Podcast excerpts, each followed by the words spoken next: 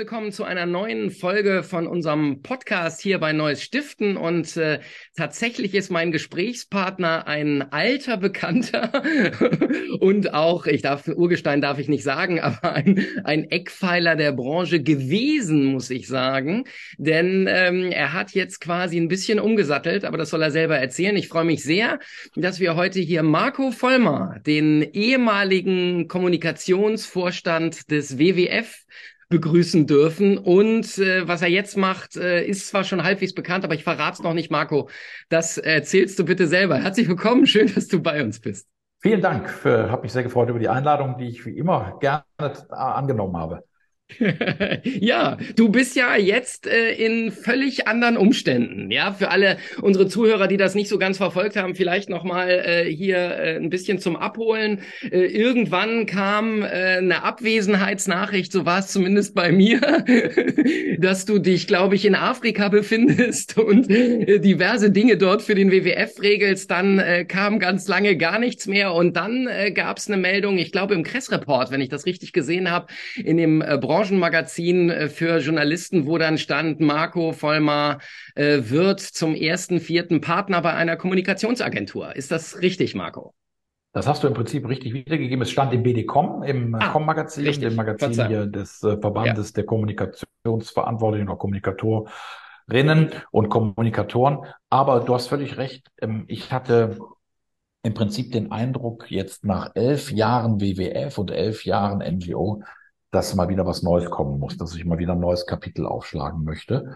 Und ähm, das habe ich mir ähm, auch gut überlegt, weil natürlich hat mir der Job äh, beim WWF äh, extrem viel Spaß und extrem viel Laune gemacht. Und äh, da haben wir ja, glaube ich, auch das ein oder andere auch kommunikativ durchaus bewegen können. Aber ich finde, alles Definitiv. hat seine Zeit. Und ähm, jetzt bin ich 52. Ähm, und da habe ich mir gedacht, so jetzt guckst du doch nochmal, äh, was gibt's denn sonst noch für Möglichkeiten? Und ganz ehrlich, das Beratungsgeschäft hat mich immer interessiert. Ähm, ich glaube, ähm, der WWF hat ja auch eine gewisse Beratungsfunktion und ich in dem Job beim WWF hatte auch immer eine gewisse Beratungsfunktion, nämlich auch Unternehmenspartner des WWF darin zu beraten, wie sie jetzt Dinge, die sie äh, tun, die sie angehen wollen, um mehr Nachhaltigkeit in ihre Lieferkette zu bekommen, um mehr Dinge umweltfreundlicher zu machen, ähm, wie sie das dann am Ende des Tages auch kommunizieren. Und äh, da haben wir, glaube ich, auch schon den einen oder anderen Partner ganz ordentlich beraten, so dass mir das jetzt auch nicht fremd ist. Und ich sag mal, ich bleibe ja dem Kommunikationsbusiness treu, aber wenn du so willst, und da hast du völlig recht, habe ich natürlich jetzt die Seiten noch einmal gewechselt. Genau, und das finde ich besonders spannend, weil normalerweise geht das ja eigentlich immer andersrum, ehrlich gesagt. Ne? Also in der Regel ist es so, dass man eigentlich zu einer NGO wechselt und äh, du hast es schon angesprochen, elf Jahre ist äh, natürlich eine verdammt lange Zeit und der WWF ist natürlich jetzt auch, äh, wie soll ich das sagen, äh, ohne dass sich das jetzt hier zu martialisch klingt, aber ein Schlachtschiff der Branche. Also das ist natürlich auch was, wo man sagt, da kann man, glaube ich, ganz viel lernen. Du hast gesagt, ihr habt viel bewegt, das ist euch wohl äh, mit sehr vielen Kampagnen Kampagnen gelungen, äh, aus meiner, aus unserer Sicht. Ähm, aber das ist ja schon ein entscheidender Schritt, ähm, jetzt nochmal in das Beratungsgeschäft zu gehen. Du wirst Partner, glaube ich, dort in der Kommunikationsagentur, ist, glaube ich, in Berlin. Oder erzähl doch mal so ein bisschen, äh, was da, was das genau ist. Ja, kann ich gerne machen. Ähm, ähm ich wechsle oder bin jetzt schon gewechselt, arbeite jetzt auch schon als Senior Advisor für MSL ähm, Germany. Das ist äh, eine PR- und Kommunikationsberatung äh, mit äh, fünf Standorten in Deutschland, äh, knapp 140 äh, KollegInnen, äh, mit denen ich hier zusammenarbeiten darf. Ähm, äh, wir haben dort äh, ähm, wir sind Teil des Publicis-Konzerns, also das ist eine französischsprachige Holding, die in Deutschland neben äh, MSL noch andere Agenturen auch äh, äh, in, der, in, in einer Gruppe zusammengefügt hat. Dazu gehört Leo Burnett, äh, dazu gehört Saatchi und Saatchi, dazu gehört Metadesign. Also alles sehr ähm, äh, sehr ähm, äh, reputativ, wie ich finde, höchst äh, anständige Namen. Und ähm, äh, in diesem Umfeld ähm, gab es dann, wie das immer so ist, kommt man ins Gespräch und äh, ich habe mich dann überzeugen lassen vom Konzept von Vigan Salazar, ähm, der, dem CEO von MSL Deutschland, der mir gesagt hat, Marco, ähm, wir wollen dich, wir glauben, dass du hier einen guten, eine gute Rolle spielen kannst aus zwei Gründen. Erstens, äh, wir schätzen deine Expertise in Sachen ESG, Nachhaltigkeit, Kommunikation. Äh, das bauen wir auch schon jetzt auf. Da fangen wir also nicht jetzt erst mit an, wo alle damit anfangen, sondern die sind schon auch etwas länger dabei. Das fand auch ich ein gutes Argument, ähm, dass man äh, mit MSL sich ins Benehmen setzt. Und zum Zweiten sagen die natürlich auch, ähm, oder nicht natürlich, haben die, hat, sagt MSL, dass das Thema Campaigning natürlich auch schon ein immer wichtigeres wird, auch für Kunden aus Unternehmen oder aus Verbänden. Ne? Die müssen, um äh, Aufmerksamkeit zu finden, äh, schon Kampagnen ähnliche Formate finden und entwickeln und Content mhm. äh, mhm. herstellen, Inhalte produzieren, damit sie ähm, in der Vielstimmigkeit äh, des Geschäfts, ob es sei es politisch, also Public Affairs oder sei es klassischerweise Kommunikation, ähm, dann durchdringen. Und das habe ich wirklich, diese Herausforderung habe ich gesehen und habe ich für mich angenommen und habe ich mich auch, freue ich mich drauf und auch die ersten Wochen zeigen, es macht wirklich wahnsinnig viel Spaß. Genau, du hast, wie du schon erzählt hast, gerade, du hast angefangen schon, du arbeitest da schon. Das ist ja, äh, glaube ich, definitiv ein anderes Geschäft. Und du hast jetzt natürlich auch andere Kunden. Oder gibt es noch Berührungspunkte in die in die NGO-Szene? Also ich sage mal so, äh, bis dato so jetzt direkt noch nicht. Natürlich werde ich immer Berührungspunkte in die, in, in die NGO-Welt äh, haben, weil die sind Teil meines Lebens. Ja, das ist ja klar. Und ich schätze ja auch den Sektor sehr, um das auch direkt nochmal zu sagen. Aber ähm, Jetzt ist eher der Engel oder die Herangehensweise die, dass ähm, wir natürlich schauen, okay, ähm, viele Unternehmen suchen den Austausch mit der Zivilgesellschaft, sage ich jetzt mal bewusst, mit ähm, mhm. Nichtregierungsorganisationen, genauso wie mit äh, Stiftungen möglicherweise oder anderem. Und da dass die überhaupt zusammenkommen. Da braucht es manchmal einen Transmitter, eine Art Übersetzer. Ich will das jetzt nicht überhöhen. Am Ende können viele Menschen mit vielen Menschen immer reden, aber zwischen NGOs und ähm, klassischer Industrie oder klassischen Unternehmen mit einem Apparat dahinter ist manchmal, da gibt es manchmal Schwierigkeiten und ich glaube, so Hindernisse. Und ich bin jetzt jemand, der beide Welten glaube ich, ganz gut einschätzen kann. Mm, und mm. Äh, der weiß, wo rote wo sofort rote Flaggen gehisst werden auf Seiten der zivilgesellschaftlichen NGO und äh, ja. wo, wenn, wenn, wenn, wenn Unternehmen X so äh, etwas, etwas äußert oder etwas festlegt und umgekehrt. Und ich glaube, das hilft manchmal. Das ist aber auch, wie gesagt, nur ein kleiner Teil eigentlich, dass wir versuchen, den Dialog da ähm, herzustellen zwischen ähm, äh, unterschiedlichen Gruppierungen, sage ich mal, im politischen äh, Feld äh, und Leben. Ähm, auf der anderen Seite äh, ist es wirklich spannend zu sehen, es machen sich ja jetzt wirklich nahezu jedes äh, Unternehmen und nahezu jeder Verband und jede, äh, jeder, jede Vereinigung macht sich ja auf den Weg und will äh, sich nachhaltiger aufstellen. Und das ist natürlich mhm. ein, ein wunderbares Betätigungsfeld für jemanden, der das jetzt elf Jahre lang so ein bisschen von der anderen Seite her begleitet hat. Ja, ja, Stichwort, äh, genau, Stichwort Nachhaltigkeit. Da bist du absoluter Experte. Du bist aber auch in deiner Funktion als Kommunikationsvorstand äh, und da haben wir ja auch immer wieder zu tun gehabt, äh, letztlich auch für Neues Stiften beim Thema Krisenkommunikation immer sehr engagiert beziehungsweise in der Pflicht gewesen. Äh, und nun sind wir beide genug Journalisten, als dass du nicht wüsstest, was für eine Frage jetzt kommt. Denn der Grund, warum ich dir damals eine Mail geschrieben habe und diese Abwesenheitsnachricht bekam, war natürlich, dass am 11.05. Äh, in der Taz Artikel erschienen ist, einer von äh, mehreren, der da hieß Außen flauschig, innen Krise und äh, der ein Schlaglicht auf den WWF äh, geworfen hat, äh, wo also leitende Angestellte die Führung kritisiert haben, wo es eine Affäre gegeben haben soll und so. Ähm, das war natürlich äh, eine taffe Zeit, oder? Ja, äh, Krisensituationen sind immer sehr herausfordernd oder eine taffe Zeit. Dem stimme ich absolut zu. Ähm, ich glaube, ja, das ist halt auch am Ende des Tages so, es ist ja spannender. Ich sage mal, einen, in Anführungszeichen Good Player wie den WWF, einen, der eigentlich auf der guten Seite des Lebens steht, ja, auf der sonnigen Seite. Wenn man dort mal meint, man hat Themen und die hat jedes, äh, jede Entity, die hat der WWF wie andere äh, äh, wie andere äh, Organisationen des NGO oder der zivilgesellschaftlichen, äh, des zivilgesellschaftlichen Sektors, denn die haben wir alle, genauso wie sie Unternehmen haben. Und wenn dort dann mal was aufpoppt, dann ist das sicherlich äh, äh, interessant. Das ist erstmal ganz klar und auch ganz normal. Und die Frage ist ja immer bei Krisensituationen, das weißt du ja auch eben, das ist ja eigentlich der Grundsatz, ist ja gar nicht die Krise selbst, sondern wie man damit umgeht. Ähm, das ist genau. ja das Entscheidende. Ne? Wie äh, ist man A vorbereitet auf ein mögliches äh, Krisenszenario und B, wie äh, äh geht man dann damit um? Ne? Wie kann man äh, äh, Dinge sagen und wie kann man zeigen, dass man äh, im Prinzip vorbereitet ist? Und ich glaube, da haben wir auch in dem Fall, jetzt war ich zu dem Zeitpunkt, was es eben ja kurz angedeutet, auch noch auf äh, Auslandseinsatz in Namibia beim, für den WWF vor Ort.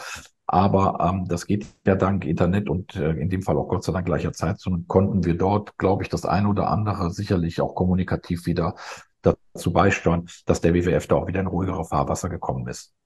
Was war denn dran an diesen, an diesen ganzen Dingen, die hier aufgelistet werden? Also hier wird eine Affäre zwischen äh, CEO und Finanzvorstand äh, kolportiert, die schwierig ist, weil beide eben das Budget abgestimmt haben. 26 leitende Angestellte sollen einen offenen Brief äh, geschrieben haben, wo sie eben die Führung kritisieren. Ähm, ehrlich gesagt, wenn man sich in der Branche so ein bisschen umhört, dann hört man es immer noch brodeln. Ähm, du warst in Afrika, äh, bist jetzt gewechselt, Uniswaki Malipons, oder?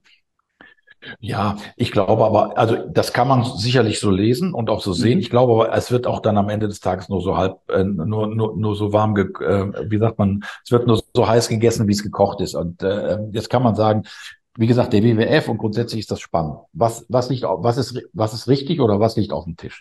Ich glaube, der WWF, äh, und das zeigt sich, hat in den letzten zehn Jahren, in dem ich beim WWF gearbeitet habe, ein äh, starkes Wachstum hingelegt, hat sehr erfolgreich gearbeitet, hat tolle Projekte gemacht, hat wahnsinnig äh, mm. Zuwächse erzielen mm. können bei Einnahmen, mm. bei Projekten mm. etc. Das führt ganz natürlich, dadurch sind wir auch personell gewachsen, das führt ganz natürlich dazu, dass äh, wir ähm, vor Herausforderungen kommen, sogenannte Wachstumsschmerzen haben. Ne? Also das sind Dinge, es muss IT nachgezogen werden, es müssen mm. ähm, organisatorische Admin-Themen nachgezogen werden und das dauert und das ist natürlich natürlich für eine NGO, für eine Spendenorganisation immer noch mal besonders schwer, weil wir ja den, den Cent wirklich dreimal umdrehen und ihn mhm. viel lieber in ein Naturschutzprojekt stecken, als mhm. in irgendeine Technologie oder eine Investition in Technologie. Mhm. Wir haben aber sehr schnell gesehen, es ist absolut, ähm, es ist absolut überfällig. Wir müssen dort investieren, also in äh, klassischerweise Verwaltung, in klassischerweise IT, in klassischerweise mhm. äh, Ausstattung, Manpower etc., Womanpower und ähm, das sorgt dafür, dass weniger Geld intern übrig bleibt für die klassische Naturschutzarbeit oder auch für die Kommunikationsarbeit vom Kommunikations äh, äh, vom Verantwortlichen. Heißt, es entbrennt also ein Wettbewerb intern und der zerrt auch schon mal an den Nerven. Das ist jetzt auch überhaupt nichts Ungewöhnliches. Das machen wir jedes Jahr, hat man ja Budgetgespräche. Mhm. Aber in dem Fall, glaube ich, kommen da noch so zwei Sachen dazu, die auch so die Gesamtgemengelage äh, besser noch darlegen. Eins, es gibt seit über einem Jahr einen Krieg auf europäischem Grund und Boden. Und du machst dir keinen Eindruck, dass der, den geht, der geht, glaube ich, nahezu jedem Menschen in Deutschland sehr nah und alle ja. denken, wann er hört das endlich auf. Ja. Erstens. Zweitens aber sind, glaube ich, Menschen, die in der NGO arbeiten, die ja mal per se auch an das Gute eigentlich Menschen glauben, nochmal frappierender erschüttert, dass es so jemanden wie äh, Herrn Putin gibt, der dort einfach wieder aller Vernunft, wieder allen Erwartungen, wieder allen dem, was ihm Berater möglicherweise einflüstern vielleicht sollten und es sich nicht trauen zu tun, agiert wie ein Teufel in Person. Ja. Und ich glaube, ja. das macht was mit Menschen, die ähm, in einer, ähm, die in einer, ähm, in einer NGO arbeiten. Das heißt, das äh, äh, stößt die vor den Kopf. Dann haben wir zwei Jahre Pandemie hinter uns oder fast drei Jahre Pandemie. Auch das zehrt an Nerven äh, von Menschen, die vor allen Dingen eins machen wollen, nämlich Naturschützen etc.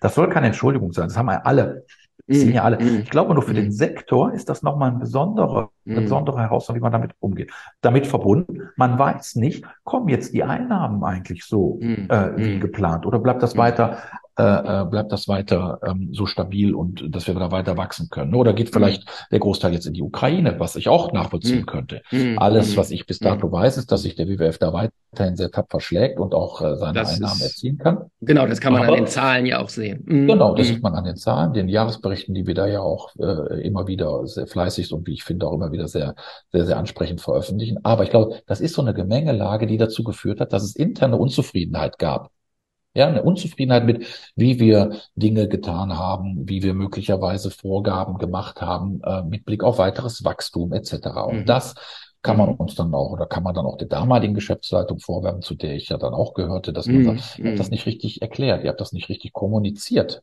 vielleicht mm. auch nicht richtig deutlich gemacht, warum wir weiter wachsen wollen. Ich sage mal ganz ehrlich und offen, wenn nicht ein WWF weiter Wachstum äh, schaffen will, wer denn dann bitte sonst? Ja, also ich mm. finde, wir sind ja nun wirklich äh, in einem Wachstumsmarkt. Also langer Rede, kurz Sinn, da sind aber viele intern nicht mitgegangen. Und das sorgt für hitzige Diskussionen. Und dann wird bei uns hitzig diskutiert, was ich per se gut finde.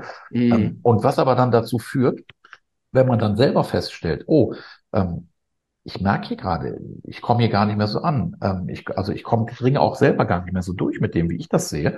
Dann muss man sich auch selber Gedanken machen, ist das dann noch, ist man dann da noch richtig aufgehoben? Dazu, um das auch nur kurz abzuräumen, kommt äh, äh eine, eine Geschichte ähm, mit dem CEO, der ja auch nicht mehr da ist, Eberhard Brandes. Ähm, mhm. ähm, ähm, ob er ein Verhältnis hatte oder nicht, weiß ich nicht. Interessiert mich auch ehrlicherweise. Geht auch eigentlich überhaupt niemandem was an, um es ganz klar mhm. zu sagen. Wir haben mhm. ein klares Prozedere. Es ist natürlich, es ist, es ist erstmal okay, wenn mhm. sich zwei Menschen innerhalb einer Unternehmung finden und lieben lernen. Das ist völlig okay. Mhm. War hier aber nicht. Erstens, das ist das, der Status der Dinge, war hier nicht der Fall.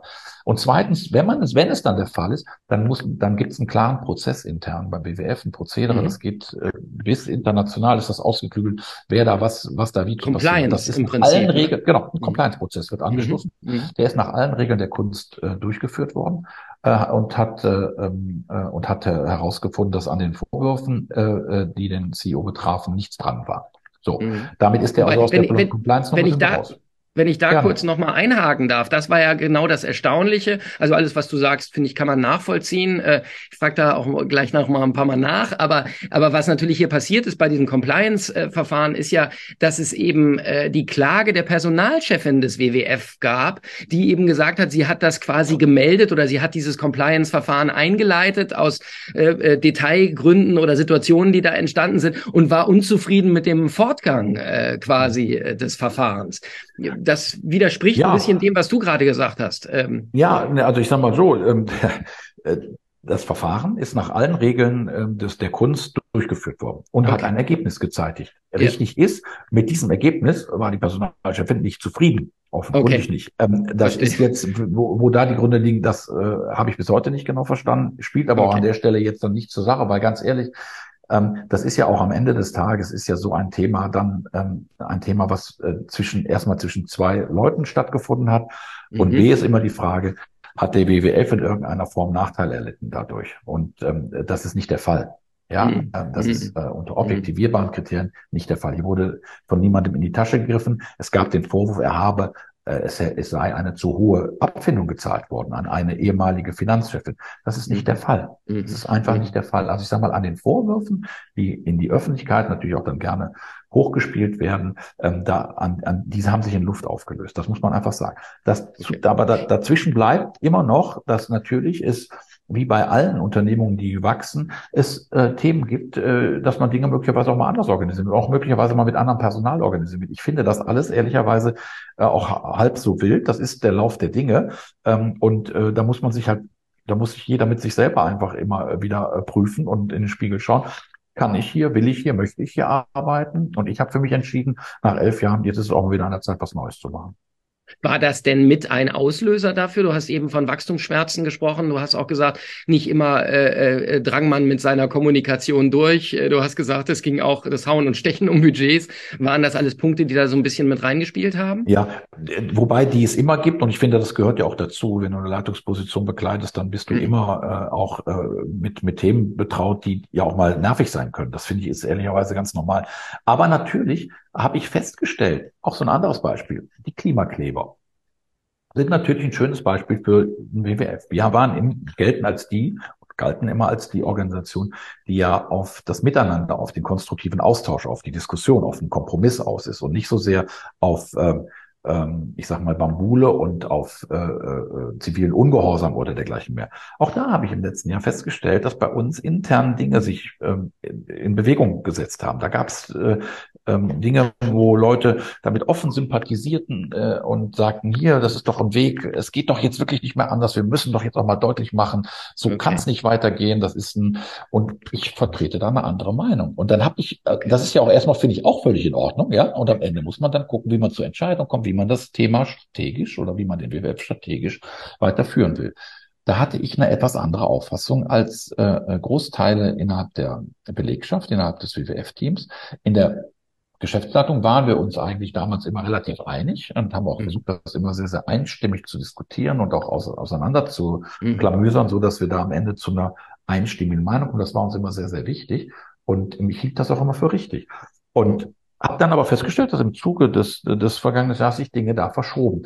Und auch das ist dann so ein Punkt, und da wäre ich natürlich, würde ich ja, wäre ich ja nicht, glaube ich, das trägt natürlich dazu bei, dass man dann sagt, okay, gucken wir auch, gucken wir doch auch nochmal äh, woanders und äh, draußen, ob es nicht noch andere Möglichkeiten gibt, wie ich äh, mich und meine Fähigkeiten äh, gewinnbringend einsetzen kann.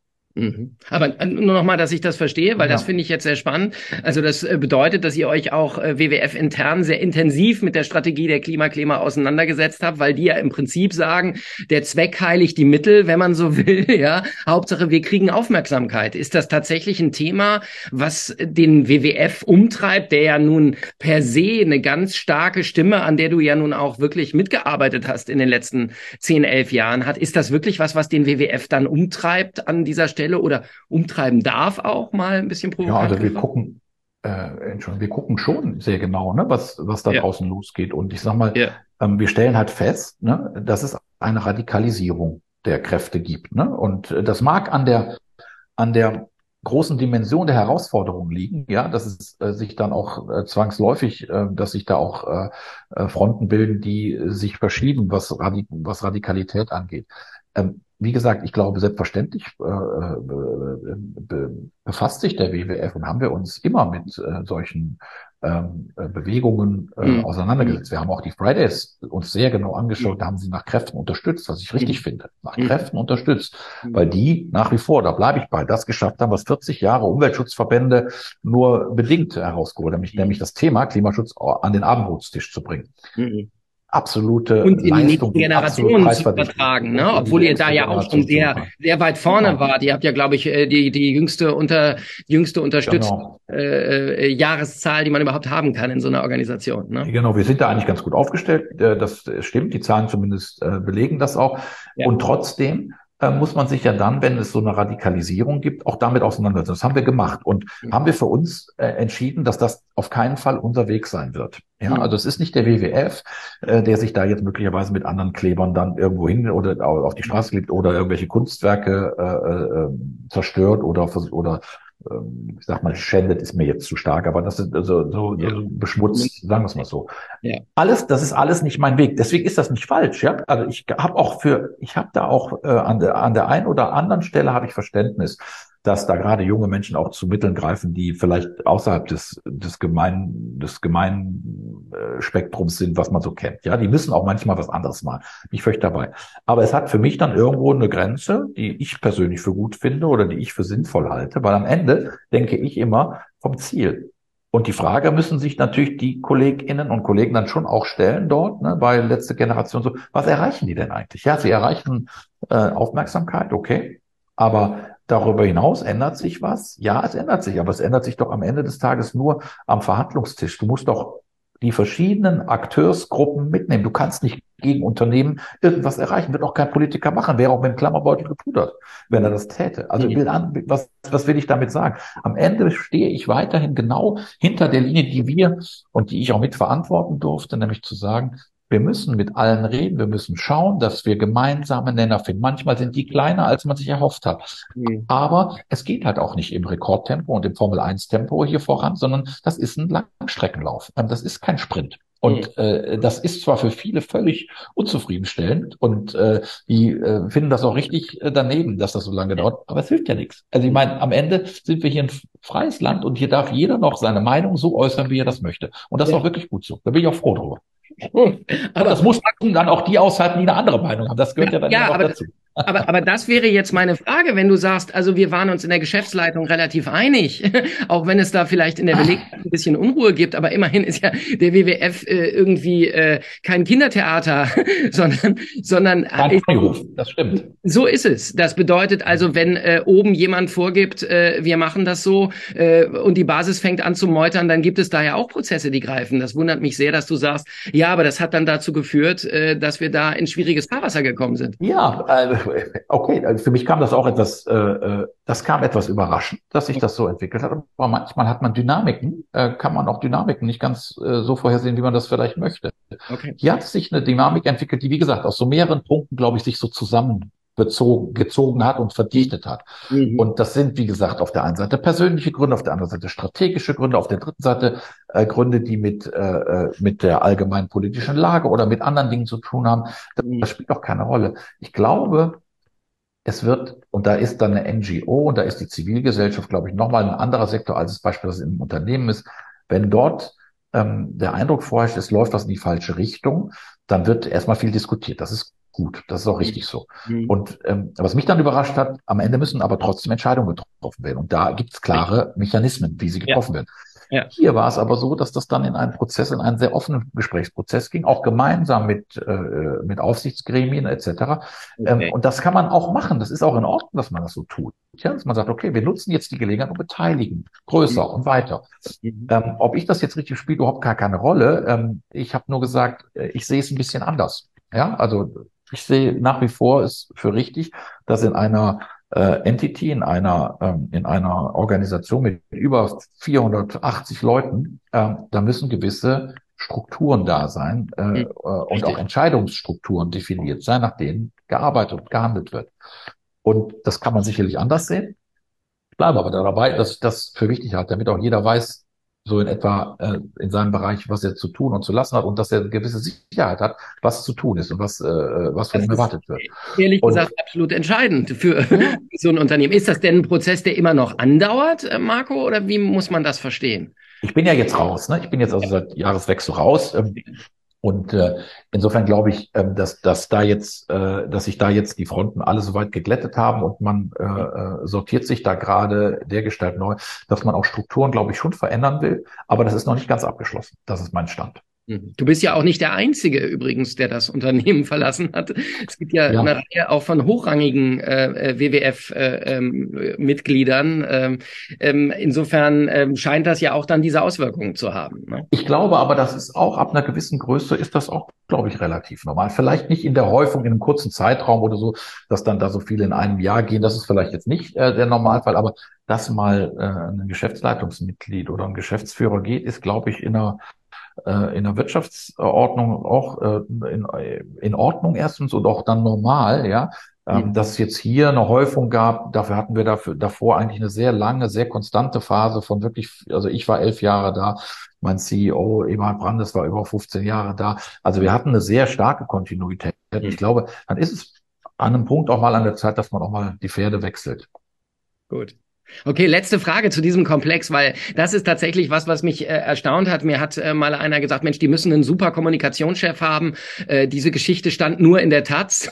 Und äh, da habe ich so bei mir gedacht, äh, ja, äh, die haben einen super Kommunikationschef, aber eigentlich hätte die Geschichte nirgendwo stehen dürfen. Das war das, was mich so überrascht hat, dass das ja dann doch öffentlich geworden ist. Weil das eine ist, wenn du sagst, es gibt diese Prozesse, das andere ist, dass sie eben dann doch öffentlich werden in, in, in verschiedenen Bereichen. Bereichen. Ne? Ja, auch das war neu für den WWF. Bis dahin hatten wir, wenn es um darum ging, Internas zu besprechen und zu behandeln, eigentlich immer die ähm, eiserne Regel, dass wir die auch intern besprechen. Ich halte ja. das auch immer für ein starkes Argument ja. und für einen Asset, was wir hatten. Ja. Das ist hier zum ersten Mal außer Kraft gesetzt worden. Ähm, meine Antwort darauf, wenn du fragst, woran liegt das, ist, wie gesagt, noch einmal, ich glaube, es sind besondere Umstände, besondere Zeiten gerade, in denen viele Menschen und dann explizit auch viele Leute, die äh, beim WWF arbeiten, in einer Ausnahmesituation sich befinden. Ähm, das erklärt aber auch am Ende nicht alles, aber ich glaube, ein Teil erklärt es. Mhm. Und dann gab es äh, mit Sicherheit eine, eine, eine Unzufriedenheit und es auch eine gewisse, vielleicht schon fast Verzweiflung, die darin mündet, dass Menschen ähm, äh, keine anderen Aussicht sehen als interne Dokumente, die ähm, auch nur für interne Zwecke bestimmt sind. Ich sage mal, da waren äh, ähm, da waren Führungsbefragungen, äh, ja. Äh, also wir haben auch da ein gutes System. Also das ist ja alles initiiert, eingeführt, ein gutes System von 360 Grad äh, Befragungen. Also das heißt, ich habe mich von meinen äh, Teamleitern jedes Jahr befragen lassen, auch von aus dem aus von anderen Teammitgliedern befragen lassen. Ich wurde auch vom Stiftungsrat äh, be beurteilt. Es gab, wie es in jeder guten Organisation üblich ist, gibt es so quasi Feedbacks äh, 360 äh, Grad mäßig bei uns sehr schön ausgerollt und ähm, da hatte ich persönlich auch immer gute, äh, äh, gute Ergebnisse, weswegen ich mir da selber auch nichts äh, zu Schulden kommen lasse und mir auch nichts sagen lasse, dass da irgendetwas falsch wäre. Mhm. Aber wie gesagt, die sind für intern. Die gehören nicht nach draußen, die gehören nicht in die Hand von Journalisten, da bin ich auch sehr klar.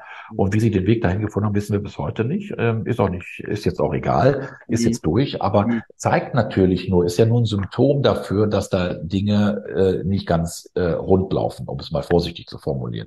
Und langer Rede, kurzer Sinn. Ich glaube aber, da sind, ist auch der WWF jetzt drüber weg. Diese Aufregung hat sich, glaube ich, gelegt. Die sind wieder auf sehr konstruktiven Pfaden unterwegs und ich glaube, die machen auch weiterhin einen sehr, sehr guten Job. So, das wollte ich auch sagen, denn bei dir läuft es ja jetzt auch wieder rund.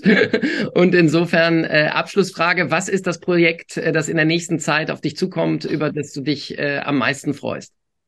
Also ich freue mich jetzt wirklich sehr darauf, äh, in der Partnerschaft bei MSL ähm, äh, zwei Dinge zu tun eigentlich mit vielen äh, spannenden äh, Kunden, äh, Mandanten gemeinsam Lösungen äh, auf dem Weg hin zu mehr Nachhaltigkeit zu entwickeln. Das ist für mich äh, etwas, was mich wirklich gerade sehr, sehr inspiriert. Wir haben äh, tolle Kunden, wir haben dann ein sehr, sehr gutes, äh, auch breites Netzwerk an, äh, an Mandaten und äh, da so ein bisschen mitzuhelfen, äh, dass wir Lösungen finden für Nachhaltigkeitsherausforderungen, die die mitunter haben und die ja mittlerweile nahezu jeder hat. Wie gesagt, vielleicht nur noch mal zum Abschluss eine kleine Zahl waren bisher von ESG 500 Unternehmen betroffen, werden es äh, zum, zum Start des nächsten Jahres, also zum 1.1.24 knapp 15.000 Unternehmen in Deutschland sein.